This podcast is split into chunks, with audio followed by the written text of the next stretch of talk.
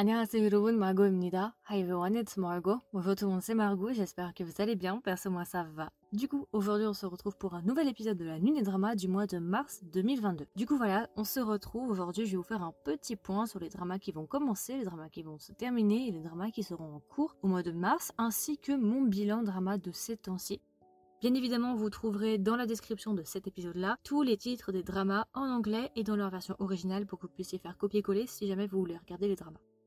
Du coup, bah voilà, je pense qu'on peut entamer directement avec la dernière section qui est mon bilan drama de ces temps-ci. Bah, ce sera assez court en vrai parce qu'il n'y a pas non plus énormément de choses à dire. Du coup, pour les dramas que je regarde actuellement, je regarde actuellement Juvenile Justice, Eternal Love of Dream, Ashes of Love, Ancient Love Poetry, Reset. Toi, tu sais, si t'as vu Reset, euh, voilà. si vous n'avez pas vu Reset, allez voir Reset, c'est obligé. Enfin, c'est un incontournable. Allez voir Reset, vraiment, Reset est un chef-d'œuvre. The Story of Yanchi Palace, bon celui-là il date un petit peu de 2018 mais c'était pas mal. Et enfin Tracer ou bien Tracer. Il y a pas longtemps aussi j'ai commencé à regarder Artificial City, j'ai regardé les deux premiers épisodes pour le moment, j'ai pas encore continué mais voilà, si ça vous intéresse.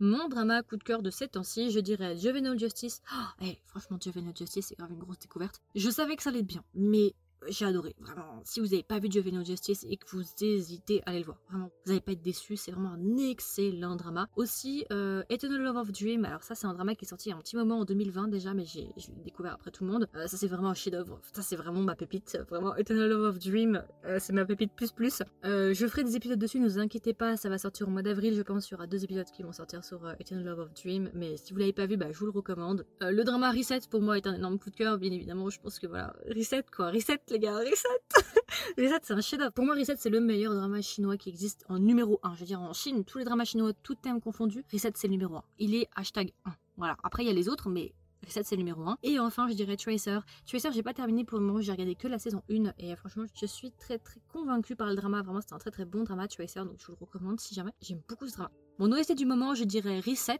je dirais Juvenile Justice, j'écoute beaucoup la place de Juvenile Justice, je dirais Eternal Love of Dream, et j'écoute aussi Ashes of Love, voilà, Ashes of Love qui est vraiment sympatoche. Et les dramas que j'attends le plus, eh bah, Tomorrow, vraiment, pour Isuyak entre nous, The King of Pigs, ça j'avoue, j'attends beaucoup, Kill Hill aussi, Pachinko, parce que je suis vraiment curieuse, et ouais, Pachinko, voilà, c'est, voilà. Euh, quoi d'autre? Military Prosecutor de Berman, même s'il se termine en avril, j'avoue que celui-là j'attends pas mal. Et 25-21 aussi, j'ai hâte que ça se termine, même si ça se termine le 3 avril. Euh, ce que j'attends beaucoup aussi, c'est KXKyaku Abonai Aibo, vous savez, le drama japonais, le BL, Semantic Error aussi, 39 euh, aussi, Through the Darkness, ouais, j'en attends beaucoup en fait, entre nous, j'attends énormément de drama euh, ce mois-ci. Du coup, voilà, c'était mon bilan très très court sur mes dramas de ces temps-ci. J'espère que ça vous a plu, j'espère que ça vous a intéressé. Et puis voilà, écoutez, je vous souhaite une agréable journée ou une agréable soirée. Et je vous dis à la prochaine pour un nouvel épisode. Bye du coup, vous pouvez trouver gratuitement ce podcast sur Spotify, Apple Podcast, Google Podcast, Deezer et encore. Si jamais vous écoutez ce podcast sur Spotify, maintenant sur Spotify, vous avez la possibilité en dessous de chaque épisode de répondre à différentes questions ou de répondre à des sondages. Donc si vous voulez commenter, donner votre avis, n'hésitez pas à swapper vers le haut. Si ça vous intéresse, le podcast possède aussi un compte Instagram. Donc si jamais le compte Instagram c'est Kedrama avec un S, tiré du bas Margot avec un O. Et enfin, le podcast possède un Discord. Donc si ça vous intéresse, je vais laisser un lien du Discord sous chaque épisode. Comme ça, vous pourrez directement venir nous rejoindre sur Discord pour qu'on discute ensemble.